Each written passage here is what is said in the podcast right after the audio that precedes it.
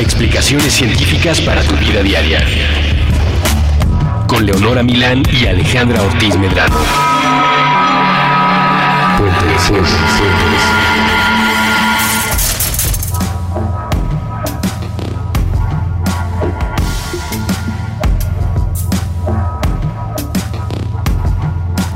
Bienvenidos a este primer programa llamado Mandarax, en el que una servidora, Leonora Milán, y la persona que está sentada a mi derecha, Alejandra Ortiz Medrano, Hola.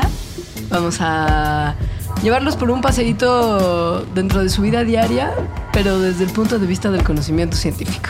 Así es. Y les queremos explicar por qué se llama Mandarax este programa.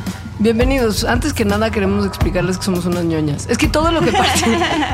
a partir de este momento, todo es producto de nuestra ñoñez. Sí, de la cual yo al menos me siento orgullosa. Yo me O siento... no la niego. Es que es eso, porque no es, o sea, es como hay ciertos orgullos que no, que no lo son. Uno más bien tiene que estar en paz y con en términos de lo que es Aceptarse a uno mismo. y quererse como tal. Este no es un programa aspiracional, contrario a lo que esta introducción puede hacerle pensar a usted.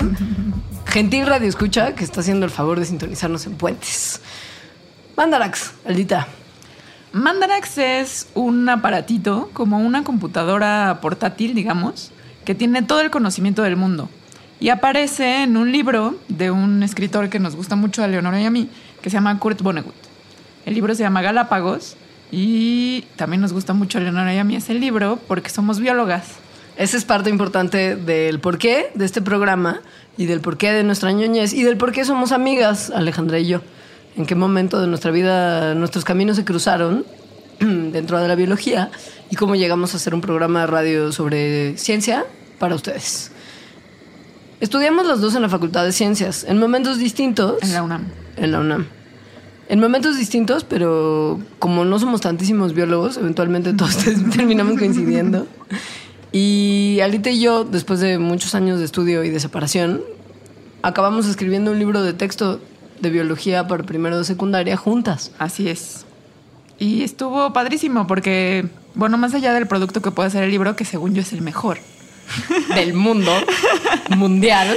pues Leonora y yo terminamos siendo muy buenas amigas, eh, divirtiéndonos mucho, porque además de ser ñoñas, nos tenemos otros placeres en común. Claro, como la música New Wave de los ochentas Sí, y las noventeradas sí, y la cerveza. y la cerveza. A lo que le dedicaremos parte importante de este primer programa. No les vamos a hacer spoilers, porque primero me gustaría que nos presentáramos brevemente.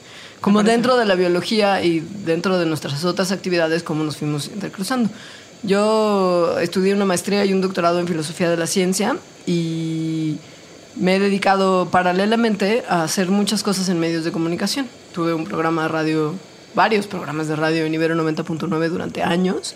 Y en uno de ellos Alita, que está a mi derecha y que es como se le dice de cariño a Alejandra, era la colaboradora de ciencia y tenía una sección padrísima que se llamaba Momentitos de Ciencia con Ale Ortiz Medrano. Entonces ahí ella me platicaba a mí de cosas increíbles de la ciencia que aplican en mi vida diaria o que me podrían haber dado curiosidad como civil en el mundo, ¿no? Como, ¿y por qué eh, son así los árboles?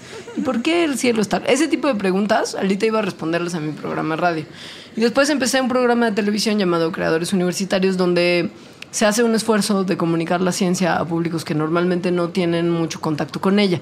Entonces, uniéndose todo, con una plática que tuve con Julio Martínez Ríos, que ustedes recordarán bien de Puentes, en su programa El Cosmos de Bolsillo, llegamos a la conclusión de que un programa de ciencia para puentes, estaría otro programa de ciencia para puentes en realidad, porque no somos el único, sería una gran adquisición y entonces llamé a Alita. Y es cuando yo entré. Yo soy Alejandra, estudié biología, estudié también un doctorado en ecología evolutiva, que todavía no terminó pero algún día algún día terminaré. Es la esperanza de todos nosotros y de todos esos pinos a los que estudiaste para la realización de tu tesis. Exacto. Que todos los días lloran una lágrima de resina pensando en esa tesis que no está terminada. No quiero hablar más de ese tema. Me dedico a la comunicación de la ciencia, espero poder seguirme dedicando a eso.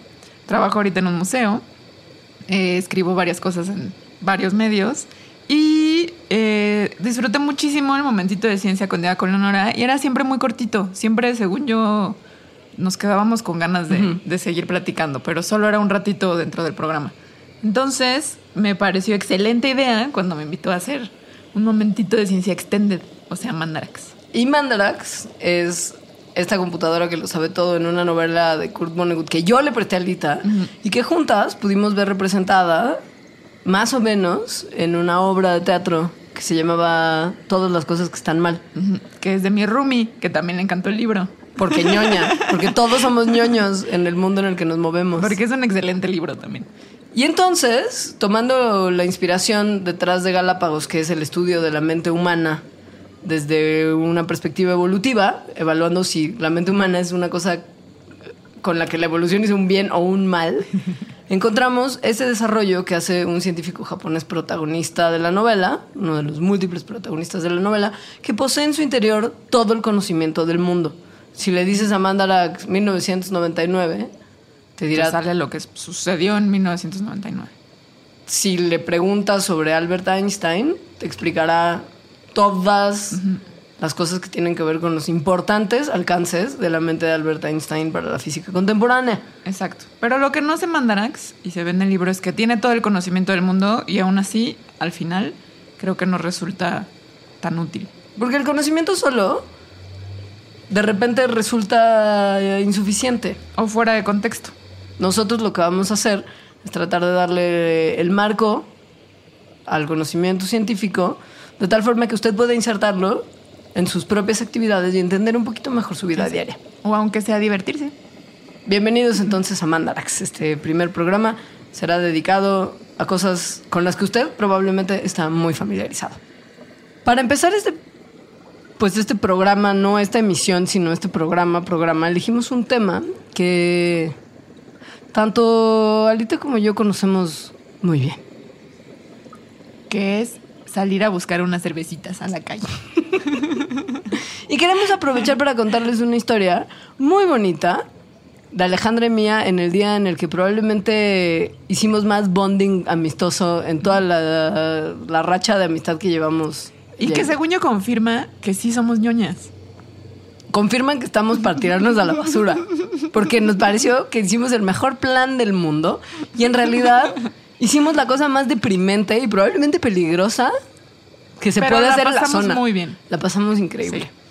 No me acuerdo, y a ver si tú te acuerdas, porque yo no tengo, ya mi memoria no se expande hasta tanto.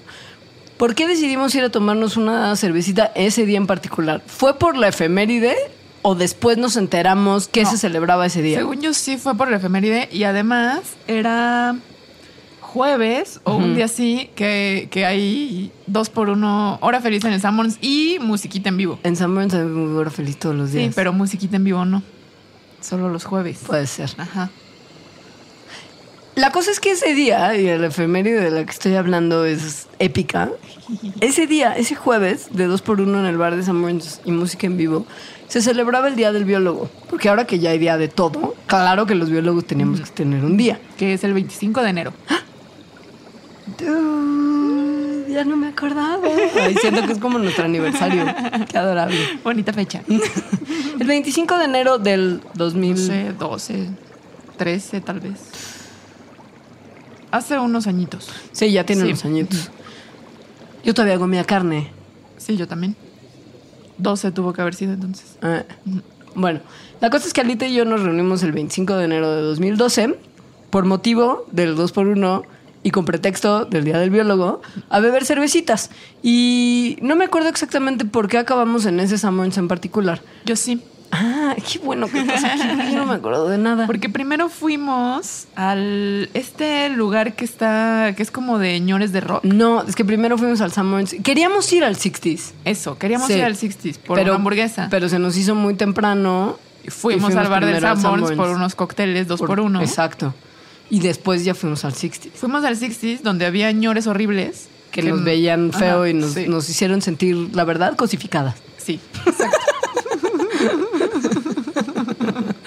Y no comimos hamburguesa porque neta Por éramos las únicas dos mujeres solas en todo el Y tugurio. como de que nos ofrecían bebidas. y- Ajá. No, sí, muy incómodo. Sí, muy, muy incómodo. Entonces nos movimos de sede a tratar de encontrar en el límite de la colonia Roma y la colonia Condesa los bares más feos. Ujú. Y Ese la fue nuestro primera parada fue el famoso bar Gomichelas. Se llama gomitas. Ah, no, gomitas. Ajá, Ajá. pero su claim to fame es que ellos inventaron la gomichela. Exacto. O sea, eso es lo que, lo que ellos presumen y lo que está puesto en su, en su como eh, marquesina. Que La según en el letrero que indica cómo se llama el bar. Sí. Las gomichelas son muy de los noventas, pero de la gente que nació en los noventas. Ah, Sí. exacto, exacto. que en los 2000 fue que se hizo Ajá. socialmente Sí, aceptado exacto. Porque tenían meter como 18 años. Ajá, y meter una Chavitos. banderilla de gomitas con chilito a Sí. tu caguama se les hizo la mejor de las ideas. Nosotros en los 90 nunca hubiéramos pensado en arruinar una caguama con una banderilla de Bueno, gomitas. yo cuando fuimos al bar Gomitas, bueno, que intentamos, Ajá. no me gustaban las gomichelas, me rehusaba. Fue después que adquirí ese gusto. Ah, y es que si yo después, o sea, ponle, yo nunca hubiera pensado en hacerlo yo, pero una vez que las probé, Son muy deliciosas. ¡ah! tan Es un deliciosas. gran invento. Y si además está escarchado tu vaso Ay, de cerveza con un poquito de Miguelito. chamoy y Miguelito, Ay, ay. Y si aparte estás en el lago, la laguna, nos fuimos a la lagunilla, es el lugar al que la gente va a comprar antigüedades y nosotras cervecitas gomichelas. y playeras baratas Sí, y pelucas. también. ¿Y qué más? En la lagunilla, O sea, nosotros cuando vamos a la lagunilla. pues a mí una vez me regalaron unos boletos para un show de caballos. Increíble. Pero eso fue porque hiciste amigos en la lagunilla, que es algo que este programa no condona. Uno no debe de ir haciendo amigos en lugares donde probablemente las No, intenciones de la mitad de la gente son asaltarte y matarte. No, la lagunilla todo es una fiesta. No, además te fuiste a conseguir de amigos a los únicos extranjeros que encontraste Sí. en la lagunilla en ese momento que se veían claramente foráneos, Sí. que eran seguramente No muy guapos. español. No hablaban español. pues claro que ellos no. O sea, ellos más no bien. estaban guapos tampoco, ¿eh? Ah, ¿no? No, no era de ligue. No, no, no. Ajá. Pero ellos, ellos fueron más irresponsables que tú. Ellos solo me pidieron mi mail y luego me mandaron los boletos. O sea, era Ellos como. sí estaban muy borrachos y sí estaban Ah. siendo más irresponsables porque se hacían amigos de todo mundo. Justo. Y eran claramente extranjeros. Pero por su desinhibés, por sus desinhibiciones, se la pasaron muy bien. Y te hicieron a ti el paro de tu vida, porque aparte del show de cabellos el que te mandaron, te mandaron como a Turbo Ultra Mega VIP. Exacto, me dieron de cenar, me dieron de beber. Te dieron una foto de boda. Me dieron que una con foto tu de boda. saliste ahí Me dieron unas tazas. Chale. Yo no fui a la lagunilla ese día y me arrepiento porque yo también no hubiera podido ir al show de caballos. Tal vez. Y no me llevaste Sí. de más uno. Qué poca. Se Bueno. te adelantaron. Ah, la cosa es que nos gusta mucho tomar cerveza. Como ustedes verán, vamos a lugares absurdos a tomar cerveza. Y ese día del biólogo que fuimos a Gomitas, donde, como un paréntesis nomás para, o sea, como por no dejar, a mí no me dejaron entrar a Gomitas porque no traía mi IFE. Tenía 30 años, Alejandra. Es que además en el bar gomitas tienen cadena. Hay un cadenero. Hay un cadenero que es responsable de Hay que un alguien cadenero, entre. pero en vez de cadena tiene como estas cositas del banco. Que además solo hay como de un metro y de los otros, o sea, en, en la otra parte de la, de la entrada puedes pasar, o sea, la puedes obviar muy fácil. Es neta. Qué padre. No había nadie en el bar gomitas y no nos dejaron entrar. Y lo que único que queríamos era ir por una gomichela para que Alita probara y a la terraz, porque teníamos una terraz. Y queríamos estar en Y terraz, porque nos estábamos ahí a un lado. Porque estábamos enfrente en Sí, el sí, Sandwich sí. de Plaza. Insurgentes tomando un Sí. 2 por 1 de piñas coladas, que creo que fue lo que tomamos en esa ocasión. Y después de El Gomitas, fuimos en una expedición por todos los bares del borde Roma Condesa, sí, la zona fronteriza que es lo, lo que se conoce como Avenida de los Insurgentes. y tratamos por todos los medios posibles de vivir la experiencia de un día de fiesta en esa zona y consideramos que lo que hicimos en ese día es un extraordinario justo pretexto y lista de pasos, como un- una lista de acontecimientos que nos permiten explicar de manera científica todo lo que uno hace en una borrachera. Desde las malas decisiones, tanto alimenticias como de otro tipo. Como de seguir tomando. Exacto, hasta los efectos del día siguiente. Porque por supuesto, después de este... Y los peligros a los que te puedes enfrentar en un plato de cacahuates. Y a los que no, por supuesto, estás poniendo atención. Ni en los platos de cacahuates, ni al momento de cruzar insurgentes y ser casi atropellado por el metrobús. Empezamos con una muy breve explicación de la culpable de toda esta historia. Que es la cerveza. Esa bebida de los dioses. Esa bebida de los dioses que yo logré experimentar y conocer muy bien además su proceso de fabricación un día en una fábrica de cerveza. Si usted no conoce una Yo también fui una fábrica vez. Y, y te explican y, Y te, te explican y huele rico. y te dan a probar las partes anteriores en el proceso que ya esté Sí. la cervecita hecha y es como tomar como una cerveza al día, al día siguiente de una, de una fiesta que está caliente y ya sin gas. Mm. Sí. La cerveza es simplemente agua, algún tipo de grano como malta, trigo, maíz, etcétera. Una flor que se llama lúpulo, que es lo que le da este saborcito amargo, y todo eso se fermenta con levadura. Es muy sencillo el proceso. Se tiene que usar, evidentemente, una cantidad brutal de agua para todo el, el- el proceso de fabricación de la cerveza. Me parece que una cerveza por un litro que uno se toma casualmente en una fiesta de los 90 cerca de Tlalpan requiere por lo menos cuatro veces esa misma cantidad en agua para ser fabricada. Pobres ositos polares. Bueno, Entonces, lo que tiene de interesante la cerveza no es el proceso de fabricación, no vamos a entrar aquí en muchos más detalles, sino qué es lo que hace la cerveza en nuestro organismo, que nos vuelve tan fans y al día siguiente nos trae tantos problemas. Queremos analizar durante el tiempo que nos queda de programa cuáles son los efectos de la cerveza en el organismo, tanto los buenos como los malos, y precisamente todos los efectos a nuestro alrededor que tiene el ser un consumidor de cervecita. Hay quien dice, y probablemente si usted haya estado checando el estatus de si la cerveza es una buena o mala bebida en, en las publicaciones científicas, se dará cuenta que hay una especie de discrepancia entre las opiniones que dicen que la cerveza es buena a las opiniones que dicen que la cerveza es mala. De repente sale una nota que dice, la cerveza cura el Alzheimer, ¿no? Porque aparte hacen este tipo de Ah, sí, afirmaciones sí, categóricas, ajá. Y que si uno toma cerveza no le va a dar osteoporosis, que si uno toma cerveza entonces, pum, antioxidantes, que es súper hidratante y que uno después de hacer un, un esfuerzo físico debe de tomar cervecita. Incluso en el DF se hacen carreras en las que terminando Ah, la carrera te dan una chela para rehidratar. Pues bueno, nosotros vamos a contarles más o menos lo que nosotros entendemos. Porque las opiniones están divididas y hay muchas cosas interesantes al respecto. Por ejemplo, que si uno bebe cervecita con moderación, supuestamente, y las evidencias están acercándose a hacernos pensar que tienen un efecto positivo en los niveles de colesterol del organismo. Como usted sabrá, el colesterol, un tipo de colesterol en particular, es muy malo para usted. Es lo que desde hace muchos años se analiza en pruebas de sangre que el doctor después interpreta, se te queda viendo y dice, tienes que dejar de comer comidas altas en colesterol. Y que ha satanizado productos como los camarones, los huevos. ¿Te acuerdas de la época en la que nadie podía comer camarones porque tenían mucho Ajá, colesterol? sí. Es muy noventero también. huevo y luego come muchos huevos. Y luego es como, uy, no, el huevo es buenísimo, Ajá, los sí. camarones no tienen bronca. Porque nos enteramos que hay otro tipo de colesterol Que es bueno. que es bueno. El resultado de la cerveza en este balance entre colesteroles parece ser positivo. Es decir, con moderación, que al parecer es como un trago diario, la moderación, Sí. Y ya. y ya, y nunca más volver a beber, Acá. puede ayudar a mantener regulados los niveles de colesterol. Sí. Así que punto uno para la cerveza. También las levaduras, sobre todo, tienen eh, vitamina B.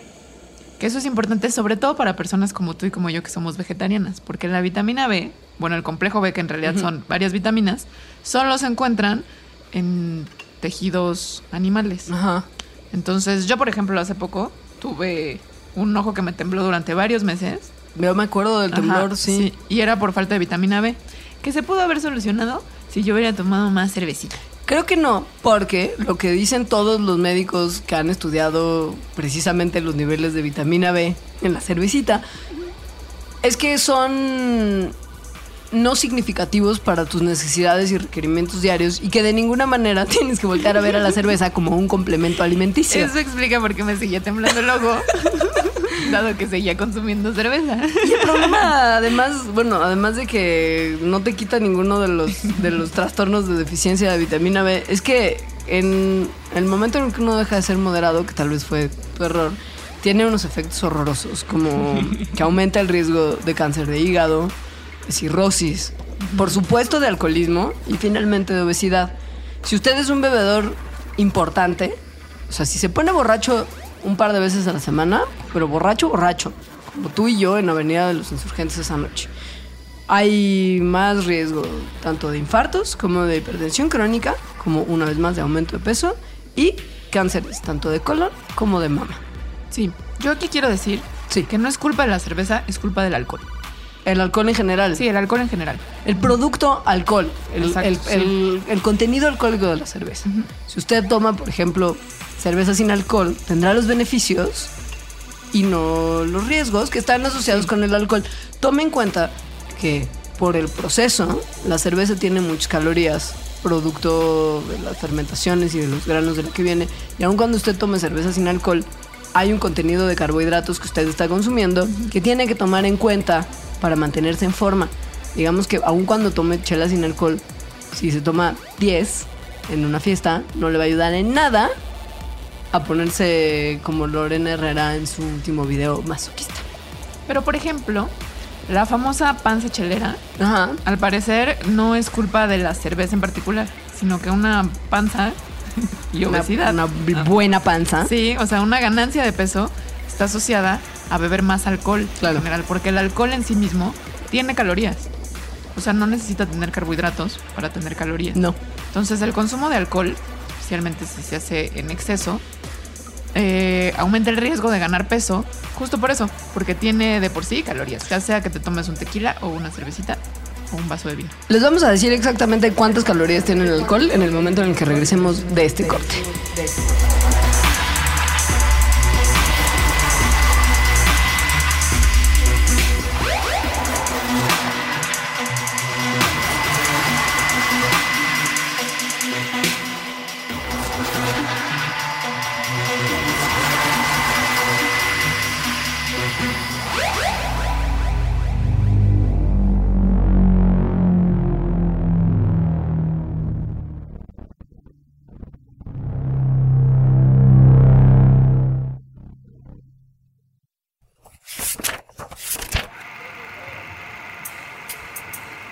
Durante las semanas recientes, ahora que nuestros programas han estado subiendo a la red, la pregunta se ha repetido.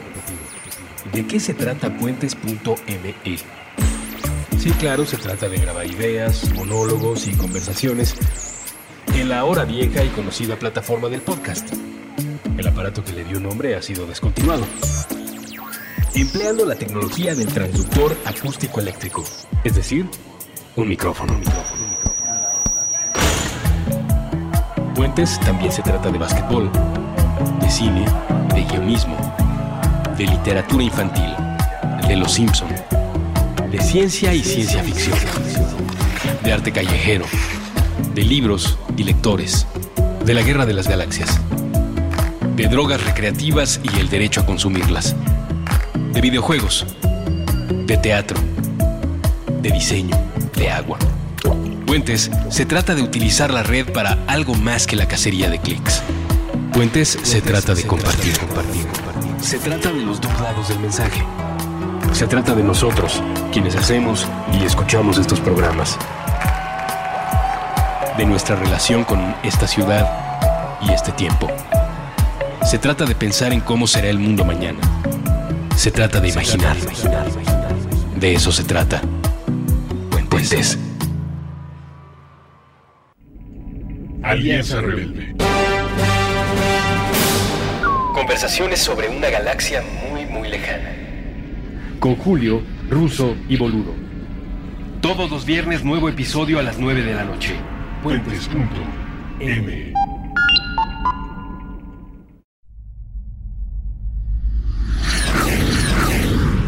Intercambios horizontales.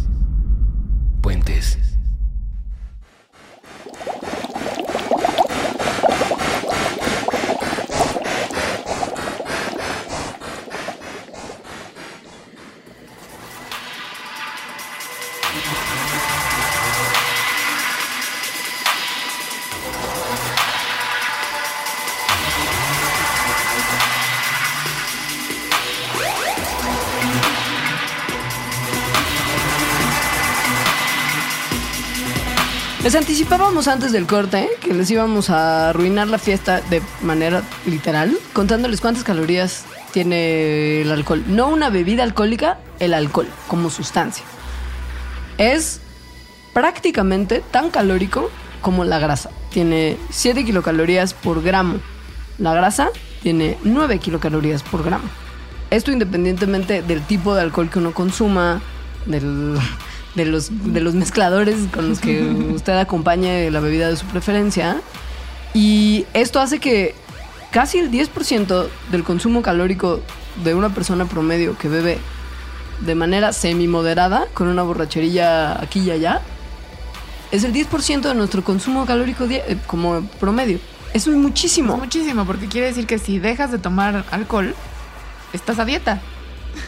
Sí, O sea, le estás bajando 10% a tu consumo diario de calorías. sí. Y además que estas calorías son como las calorías del refresco, vacías.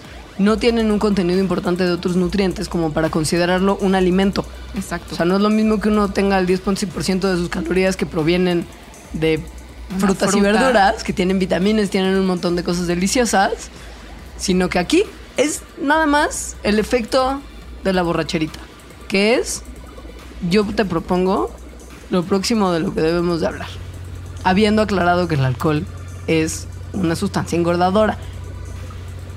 sí, ¿Te parece bien? me parece bien. Uno de los efectos que tiene el alcohol sobre el, sobre el organismo, y para no dejar tampoco tan, tan lejos el tema del aumento del peso, es que nos hace caer en conductas que eventualmente nos traen cuestiones nocivas y negativas. Pues nos desinhibe en particular y hace Sí. que la toma de decisiones se vuelva difusa.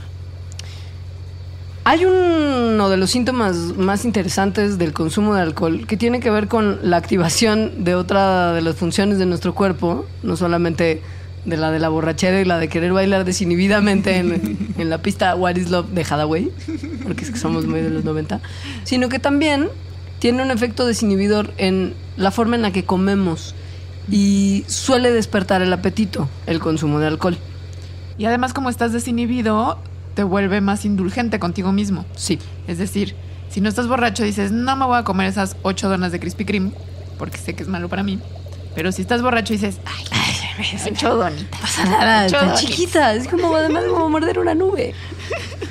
Lo que pasa es que el alcohol hace que el nivel de azúcar en nuestra sangre baje. Y esto en algún momento se consideró como la causa principal para ese apetito feroz que te da el beber. Pero después se entendió que lo que ocurre en realidad tiene que ver con la disminución del nivel de azúcar en la sangre, pero que tiene más que ver con que el alcohol afecta directamente al hipotálamo. El hipotálamo es la parte de nuestro cerebro que controla directamente el apetito.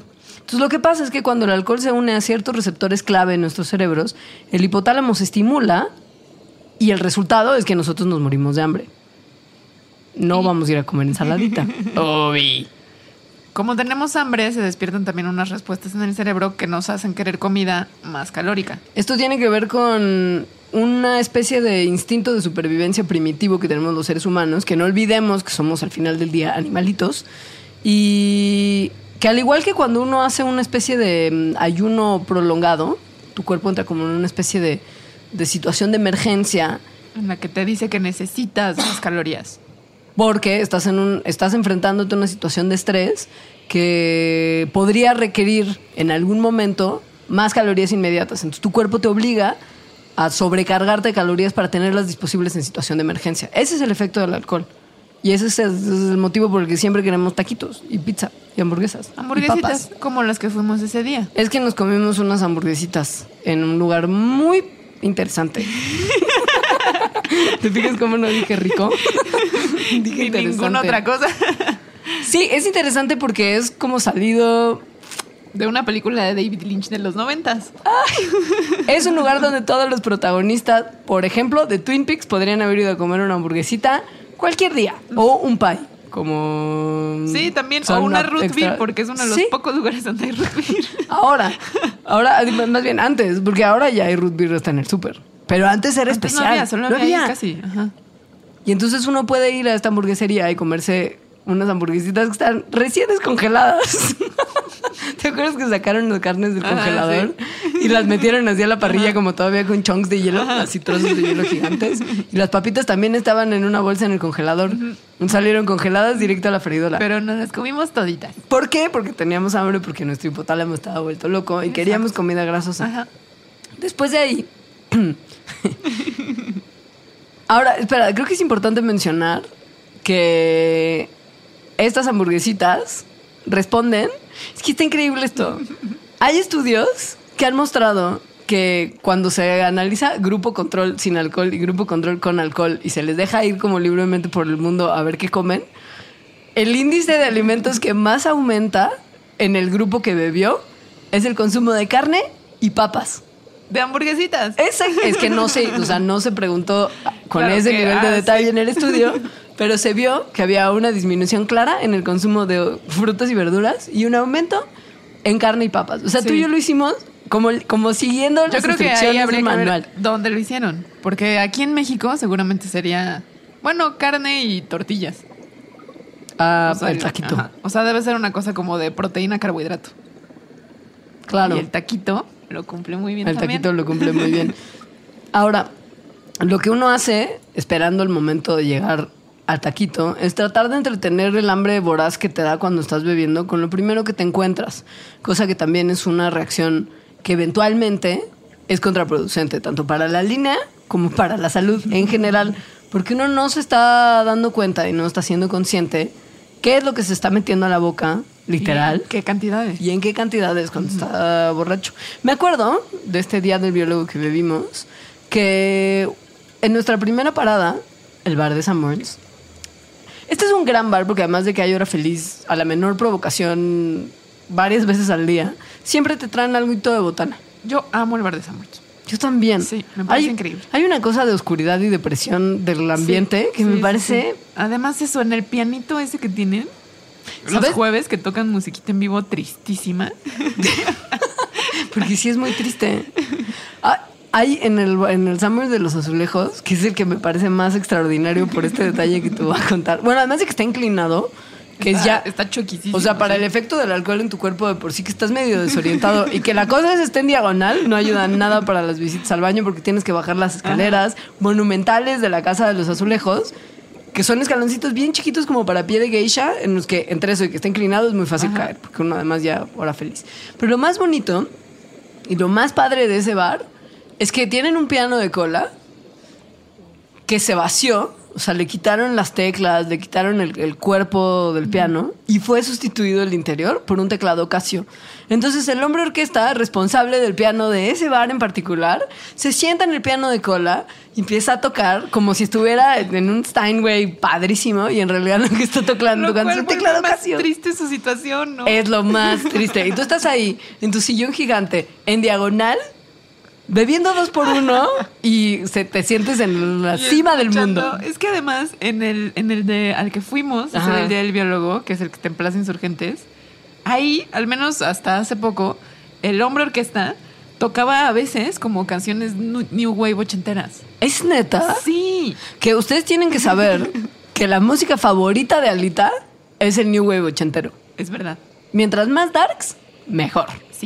Tiene una fijación que yo nunca entenderé con los Smiths, pero no vamos a hablar de Eso eso. no es New Wave, pero es lo No, mejor. no, pero, no, no, como padrísimo. para explicarle a la gente un poquito más sobre ti. y se va revelando qué emo soy. Es muy emo. Sí.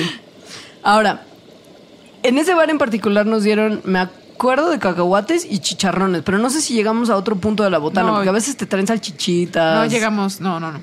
En algún momento. que- Cacahuate y chicharrón con Ajá. salsita. En algún momento en, en- en esos bares te dan una cosa que, que- que a mí me saca mucho de onda y siempre me ha sacado de onda, que son cubos de jamón. Cubos. Ay, qué No asco. rebanaditas, cubos. El, el cubo de jamón me saca mucho de onda porque no sabes lo que está dentro. No estás viendo los- los- las vetas blancas de grasa y, y gorditos que tiene ahí. como- Ay, no, ¡Ah! En este no llegamos al cubo de jamón, cacahuate y chicharrón. Cacahuate. Que el cacahuate es una opción súper común de botanita en cualquier lugar. Tiene que ver con que la sal que contienen los cacahuates Te hace que tengas más sed. y la sed implica. Que tomes más cerveza o lo que sea que estés tomando. Entonces, por comprar un bote de cacahuates que les costará gigantesco en uno de los macromercados 50 pesos, estás asegurando que la gente te compre más de un trago que te cuesta 50 pesos por trago. Entonces, es una inversión extraordinaria, es un negocio redondo.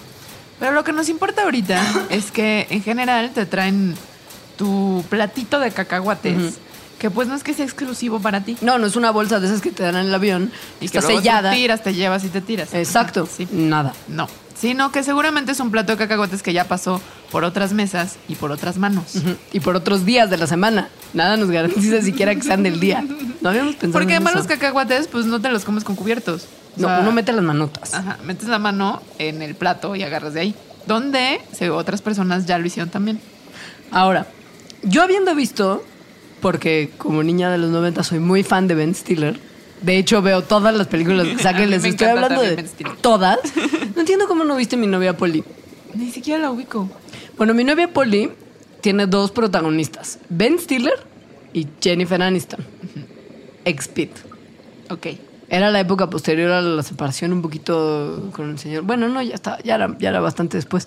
Pero era cuando Jennifer Aniston se veía muy bien Ajá. y Ben Stiller le, le lograron sacar lo más guapito que tiene, no Zulander guapo. O sea, Blue Steel.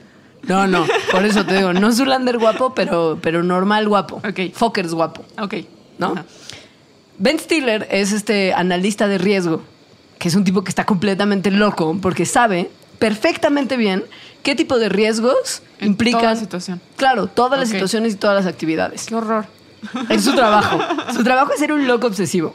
Polly, la chica que es Jennifer Aniston y con la que está empezando a datear, es la tía más fresca, fore, de la historia de los frescos Ok. fores. A la que no le importa ningún riesgo porque no lo piensa. Porque no lo piensa, tiene un hurón viviendo en su casa libremente, todo es un desorden y come botanas en los bares. Cosa que a Ben Stiller le parece atroz.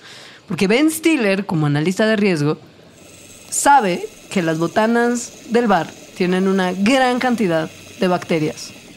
Producto de que la gente cuando va al baño no necesariamente se lava las manos después. Entonces Jennifer Aniston dice, pues ¿sabes qué? Mete la mano en el plato de cacahuates y se mete un puñado de cacahuates en la boca. Ben Stiller, por supuesto, porque está enamorado, acaba comiendo cacahuates y por supuesto no le pasa nada. Porque es más o menos un mito que las botanas de bar tengan bacterias de las malas, malas, malas, malas, que te van a dar una infección chida intestinal. Así de corriendo al hospital a vida suero oral Ajá. y, y- y pasarla fatal días con fiebre y temblores.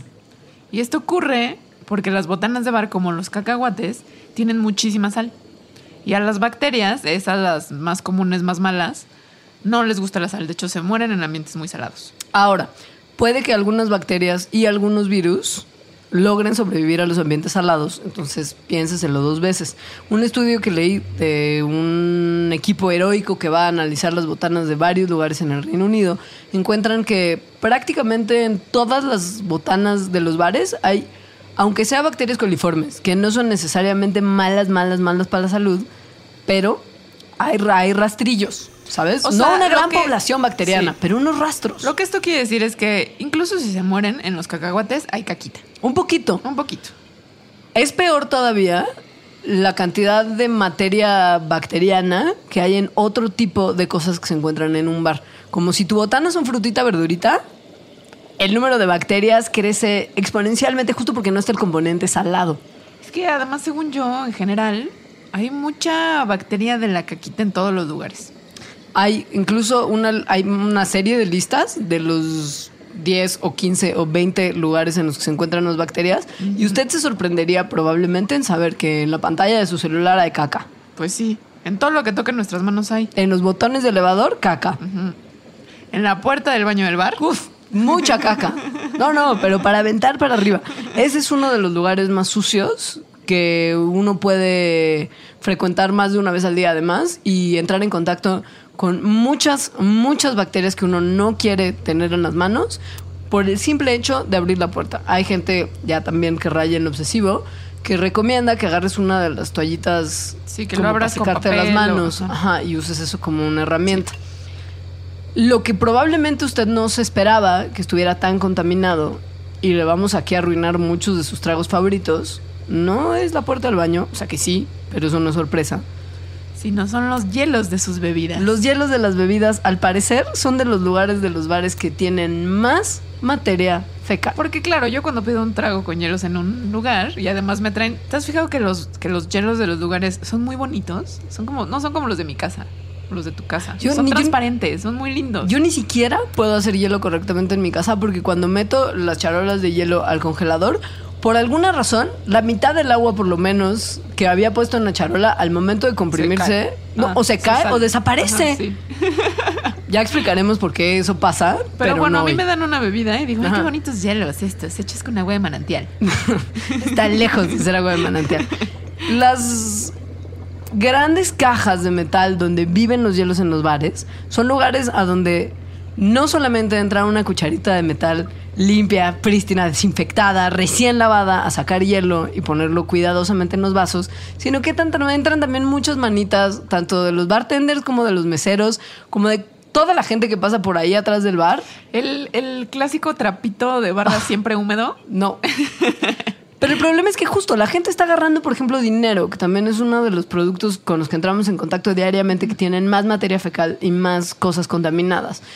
Entonces, el bartender te cobra, luego sirve otro trago. Y entonces lo que pasa es que, contrariamente a lo que usted podría pensar, que es que el frío mata a las bacterias, el frío solamente detiene duerme. la velocidad ajá, a la que se reproducen las bacterias, pero ni las mata, ni las elimina, ni asegura que lo que está frío esté limpio.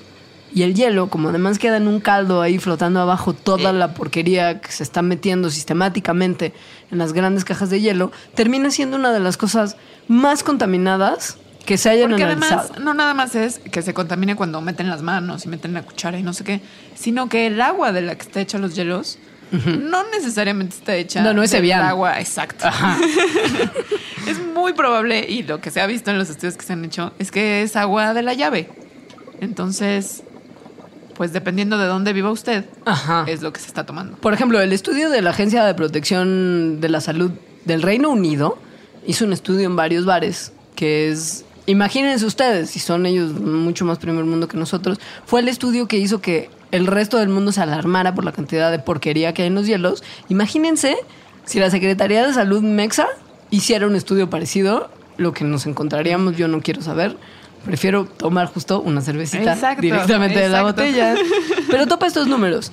Se encontró la bacteria E. coli en una de cada 20 muestras que se tomaron. Esta es una bacteria que suele ser muy devastadora para el intestino. Algunas cepas son muy devastadoras, Sí. te da diarrea explosiva. Explosiva. Y generalmente acompañada también con vómito. Sí, Es como el combo 2 por 1 que es de las peores cosas que le pueden pasar a un ser humano. sí. En el 44% de las muestras que se tomaron de las cubetas de hielo y de las máquinas de hielo, o sea, incluso de máquinas de hielo, los exámenes revelaron la presencia de bacterias coliformes que están en el intestino humano y que se mueven por el mundo fuera del intestino O sea, humano la a presencia través de bacterias coliformes indica, indica- presencia de materia fecal. Sí, no hay otra manera de verlo.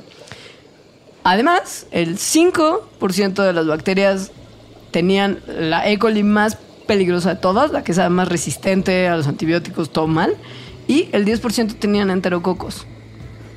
Que todo. también son bacterias de la caquita. Sí. Al parecer, uno en cada cinco británicos no se lava las manos después de ir al baño y esto tiene mucho que ver.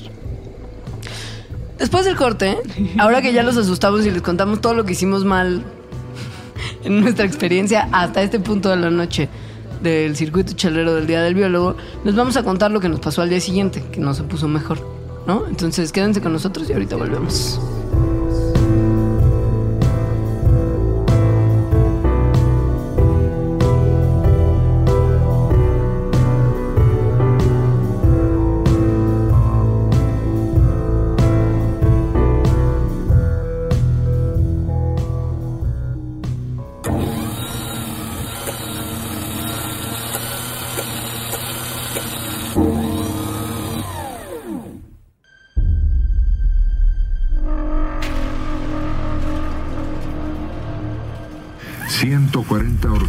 ...140 organizaciones... ...son taxistas... estarán con sus vehículos obstaculizando las vialidades para protestar contra Uber. Exacto. Uber y Ca- Cabify. Cabify.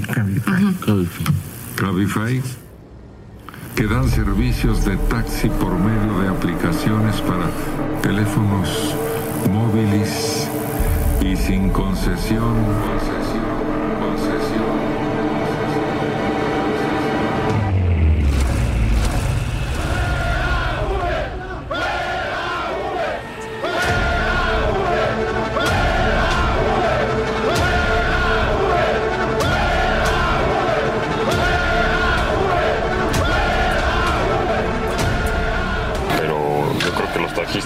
Están ni bien informados de cómo opera Uber y si les afecta o no y se están dejando mover por sus líderes o por otras gentes para incluirles en que nada más vayan en contra de Uber cuando el segmento que atiende Uber no tiene que ver nada con los taxistas.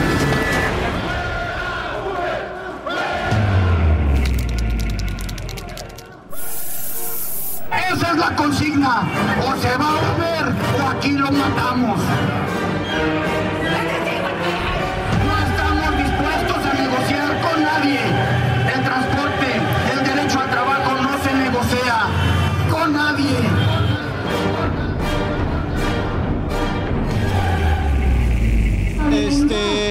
Ahora sí que pidiendo que se regularice el servicio, ¿no? Que todo sea parejo. A nosotros nos están sacando hasta los ojos, ¿eh? Impuestos, revistas, tenencias, paga esto, paga el otro, la gasolina sube, refacciones. Nosotros no paga nada.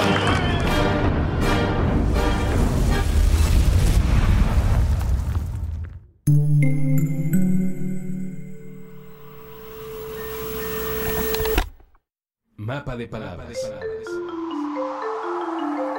Un viaje sobre la literatura infantil y juvenil.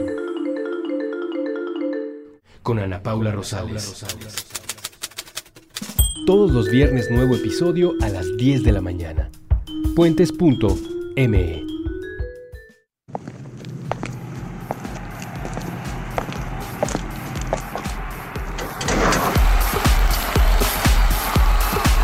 En contradicción del aislamiento. Puentes.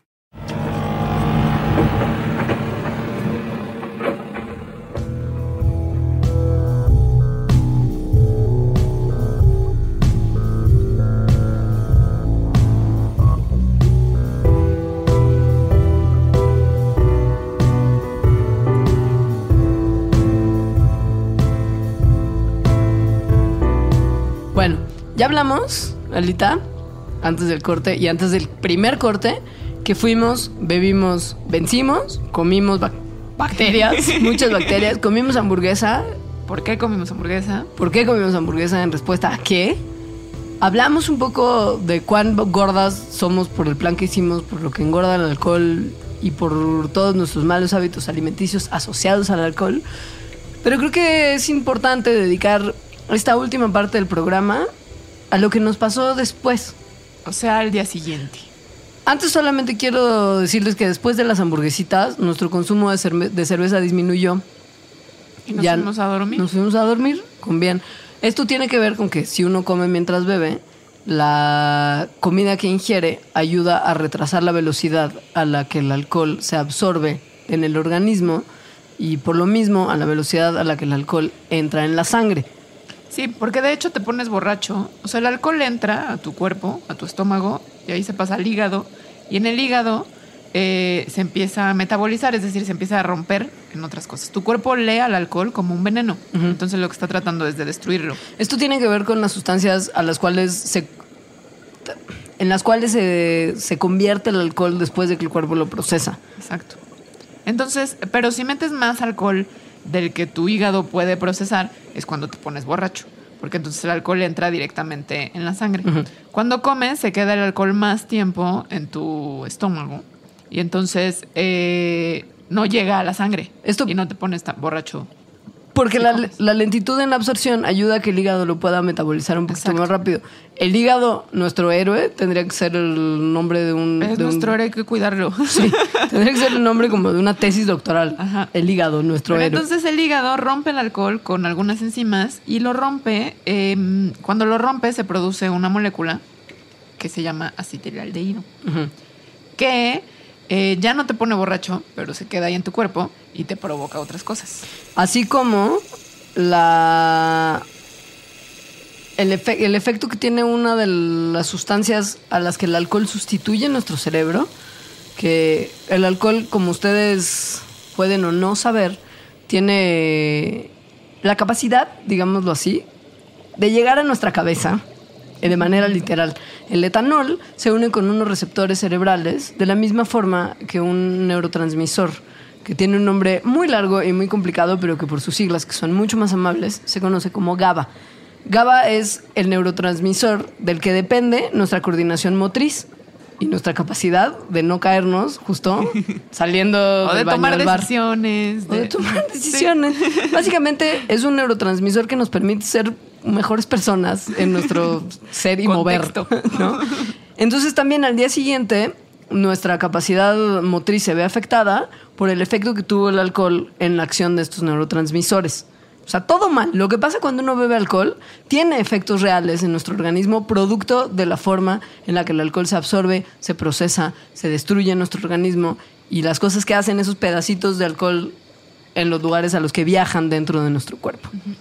Esto, por supuesto, tiene lo que usted probablemente conocerá muy bien, un efecto nocivo de la mañana siguiente que llega a su pico entre las 12 y las 14 horas después del consumo de alcohol, que se llama La cruda. la resaca, la... ¿Hay más nombres? No, cruda. No, cruda. Con, con cruda está todo. Sí. Uno siente que el sol le está destruyendo la cabeza, los ruidos fuertes nos sacan de onda. Somos mucho más torpes y tenemos una capacidad de respuesta muy Mucho ralentizada, mucho menor. Y tenemos Hay el estómago. Oh, exacto. el problema digestivo es de las peores cosas. Y el pájaro piedra. El pájaro. El pájaro piedra no sé exactamente a qué se debe. Yo creo que tiene que ver con el GABA. Yo creo que tiene que ver con el O sea, GABA, porque sí. el GABA es este neurotrans... O sea, las neuronas, unas, algunas neuronas tienen receptores a GABA, entonces cuando reciben este neurotransmisor funcionan correctamente. El alcohol, el etanol, Que se mete en el se medio. mete en ese medio cuando estamos tomando. Ajá. Cuando ya no estamos tomando y se va el alcohol y entonces impidió que el GABA se, se pegara y por lo tanto tienes, pues caminas, como, haces todas las cosas que haces cuando estás borracho por esto. Cuando ya no estás borracho, los receptores a GABA que llegó el alcohol quedan menos sensibles a GABA. Ajá. Entonces ya no es que tengan el alcohol, pero están atontados, digamos. Entonces, aunque llegue GABA y se les quiera pegar, tú estás crudo y no se le pegan y entonces lo haces todo mal. Todo mal. Todo mal. Y pasa, gracias a toda esta interacción padrísima de neurotransmisores, que cuando uno ve un pájaro volar inocentemente en la Ciudad de México, que hay tantos pájaros que vuelan Exacto. inocentemente, uno siente que es alguien que le está metiendo una piedra a la cara. Ese es el efecto Sí. pájaro piedra. Y de hecho yo una vez leí, no sé qué tan certero sea este dato, pero yo creo que es muy probable que sí, em, que ocurren muchos accidentes cuando las personas están manejando, cuando Crudas. las personas están crudas. Porque además cuando estás crudo, justo, eres responsable y no manejas borracho. Pero al día siguiente estás crudo y dices, pues no estoy borracho, o sea, no he tomado alcohol, ¿no? Ya nada Estoy más todo estoy bien. crudo. Pero en realidad tu cerebro no está funcionando bien. Piensas que los pájaros son piedras. Piensas que está todo bien desayunarte un plato gigantesco de pancita. Porque además crees, como todos creemos, que ciertas acciones que tomes en la mañana siguiente a una borrachera te van a sacar del problema. O sea, se cree por sabiduría popular que si uno se toma 6 litros de bebida isotónica para deportistas, va a estar o mejor. Que, o que si equilibras con más alcohol, Ajá. porque hay un porque la cruda mágicamente es un desequilibrio entre que ayer estabas bien borracho y hoy no, Sí, sí. Ajá, ajá, ajá. se te va a quitar.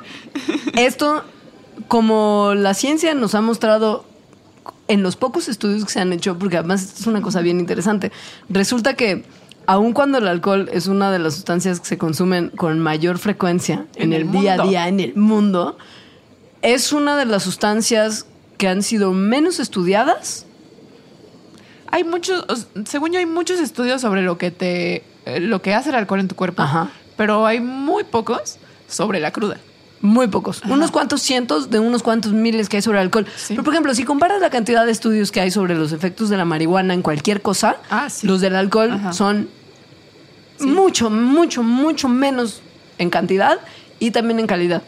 Esto se muestra, pues esto es, es evidente en el sentido de que todavía no sabemos qué hacer con las crudas. Y la ciencia no Eso termina de sí, entender no. cuál es la razón real De que te dé cruda. Como si fuera como A igual a B, no existe. Hay una no. serie de factores que unidos van explicando cada uno de los síntomas. Pero la cruda como un todo no se ha, no se ha podido explicar por la ciencia. Está lo de GABA, está evidentemente la cuestión De, de, la deshidratación. de la deshidratación. De la de los niveles de azúcar en la sangre que se vuelven locos también en el consumo de alcohol y de comidita grasosa la noche anterior, hay una combinación de factores que nos hacen sentir fatal al día siguiente, pero no hay una explicación para ellos y por lo mismo no hay una cura para la cruda. Exacto. Esa es la parte más preocupante de todas. De todas. La respuesta más eh, certera que encontramos sobre cómo evitar la cruda es no tomar. que la también cual, no, no es sorpresa es- para ajá, nadie. sí. Y pero no es opción tampoco. Pues es que además es. Eh, y lo, o sea, es como, pues no quieres ahogarte, no nades. Ajá, y no quieres que te con- contagiarte una enfermedad de transmisión sexual. Pues la abstinencia. Abstinencia, ¿te Sí, fijas que no. dije? Porque además, em, no todo en el alcohol es malo. No, ya hablamos O sea, de que no- tiene efectos positivos para la salud. Se ha notado justo lo del Alzheimer y la osteoporosis. Hubo un par de estudios hace unos años que marcaban efectos positivos, por lo pronto de la cerveza, igual no de todo el alcohol, para prevenir tanto Alzheimer como osteoporosis. Sí, lo del Alzheimer es porque la cerveza tiene selenio.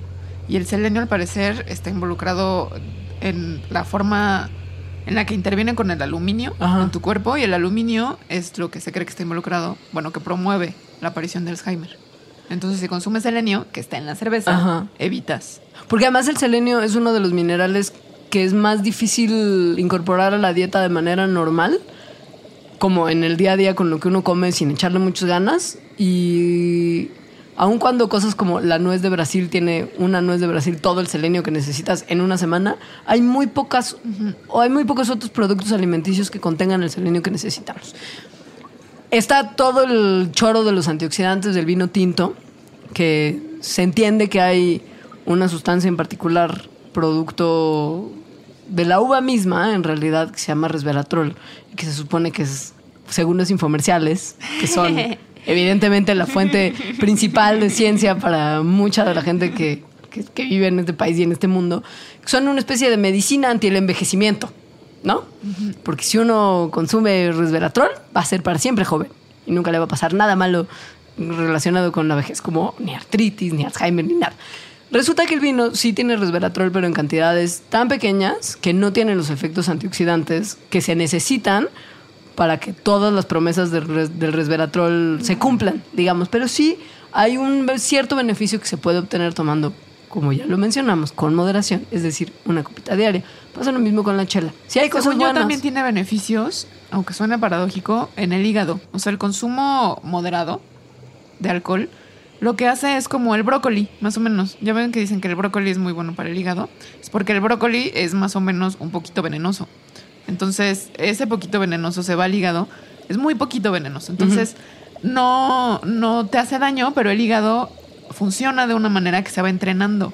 Para que entonces cuando sí lleguen cosas que te hacen daño, tiene enzimas y lo hace mejor el desecho de estas cosas. Ese es el mismo principio mediante el cual funciona el sistema inmune.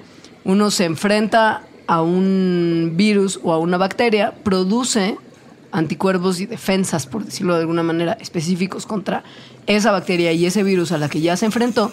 Y si se vuelve a contagiar el organismo con esa bacteria o ese virus en el futuro, nuestro cuerpo, como ya se peleó contra eso en algún momento, va a poder pelearse mejor.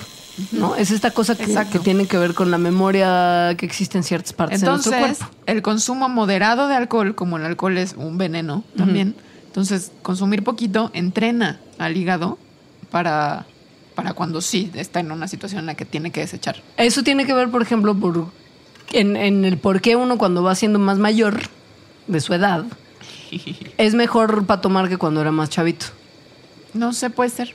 Tiene, tiene, tiene, hay ciertos factores como la edad y el género, bueno, el sexo, Sí. que sí influyen en qué tan borracho se pone uno y qué tantas crudas le dan. Se supone que mientras más grande es uno de edad, menos borracho necio se va a poner. Que también hay muchas cuestiones sociales que Y fomentan también eso. se, se supone que las mujeres tenemos menos de la enzima que destruye, bueno, que rompe el alcohol, que es el alcohol deshidrogenasa, y que por eso, y porque tenemos menos músculo en Y más grasa. ajá, eh, nos ponemos más borrachas. Digamos con la misma cantidad de alcohol. Digamos que el músculo tiene más agua que la grasa y como el alcohol se tiene que diluir en agua, al tener más agua en el organismo, se diluye más fácil y se absorbe menos para ir a hacer el mal.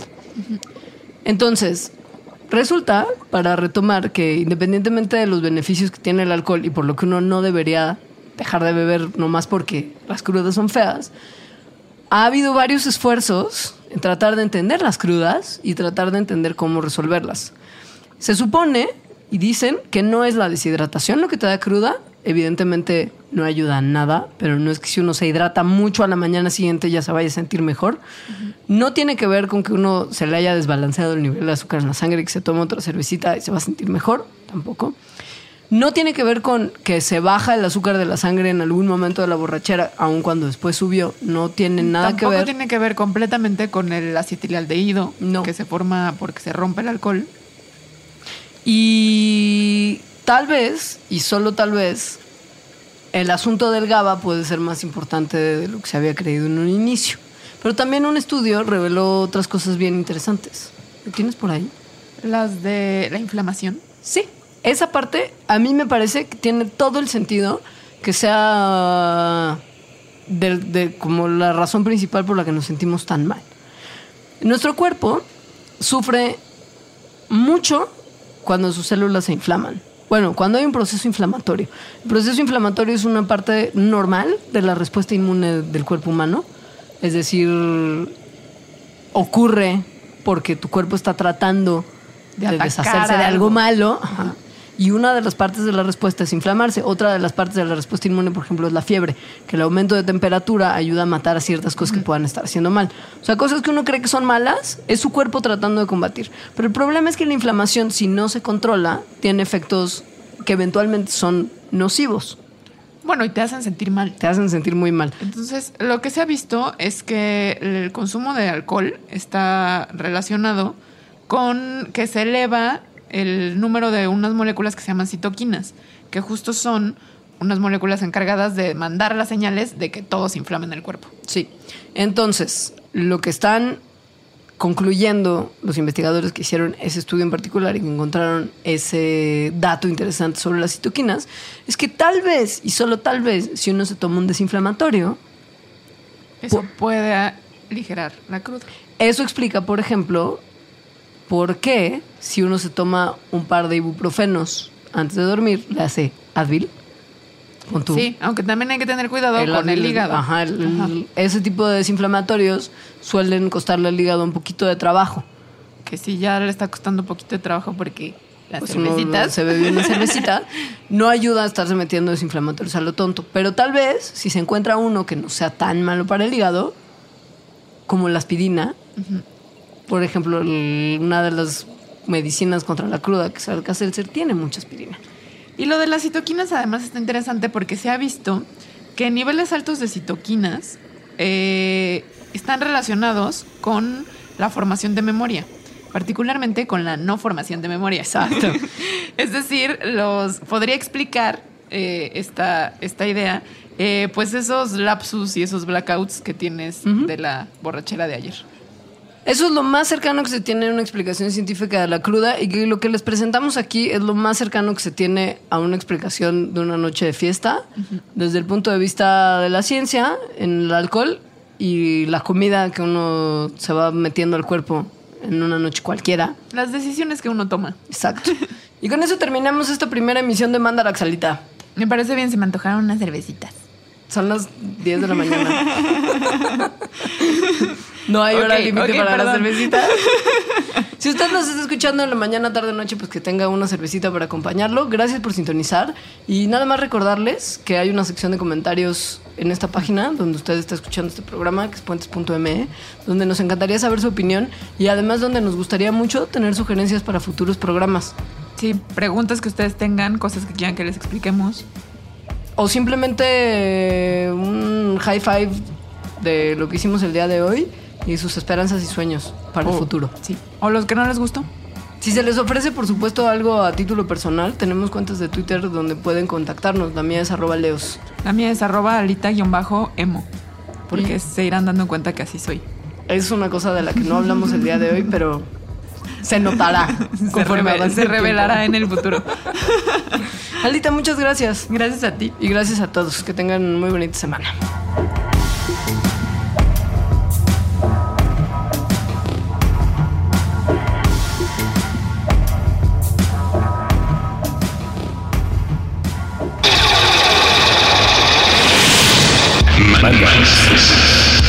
Explicaciones científicas para tu vida diaria. Con Leonora Milán y Alejandra Ortiz Medrano.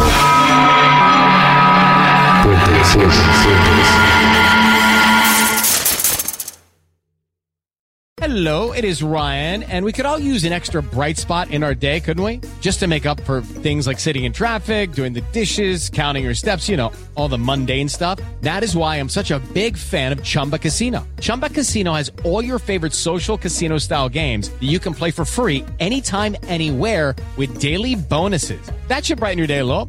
Actually, a lot. So sign up now at chumbacasino.com. That's chumbacasino.com. No purchase necessary. Group. Void were prohibited by law. See terms and conditions. 18 plus.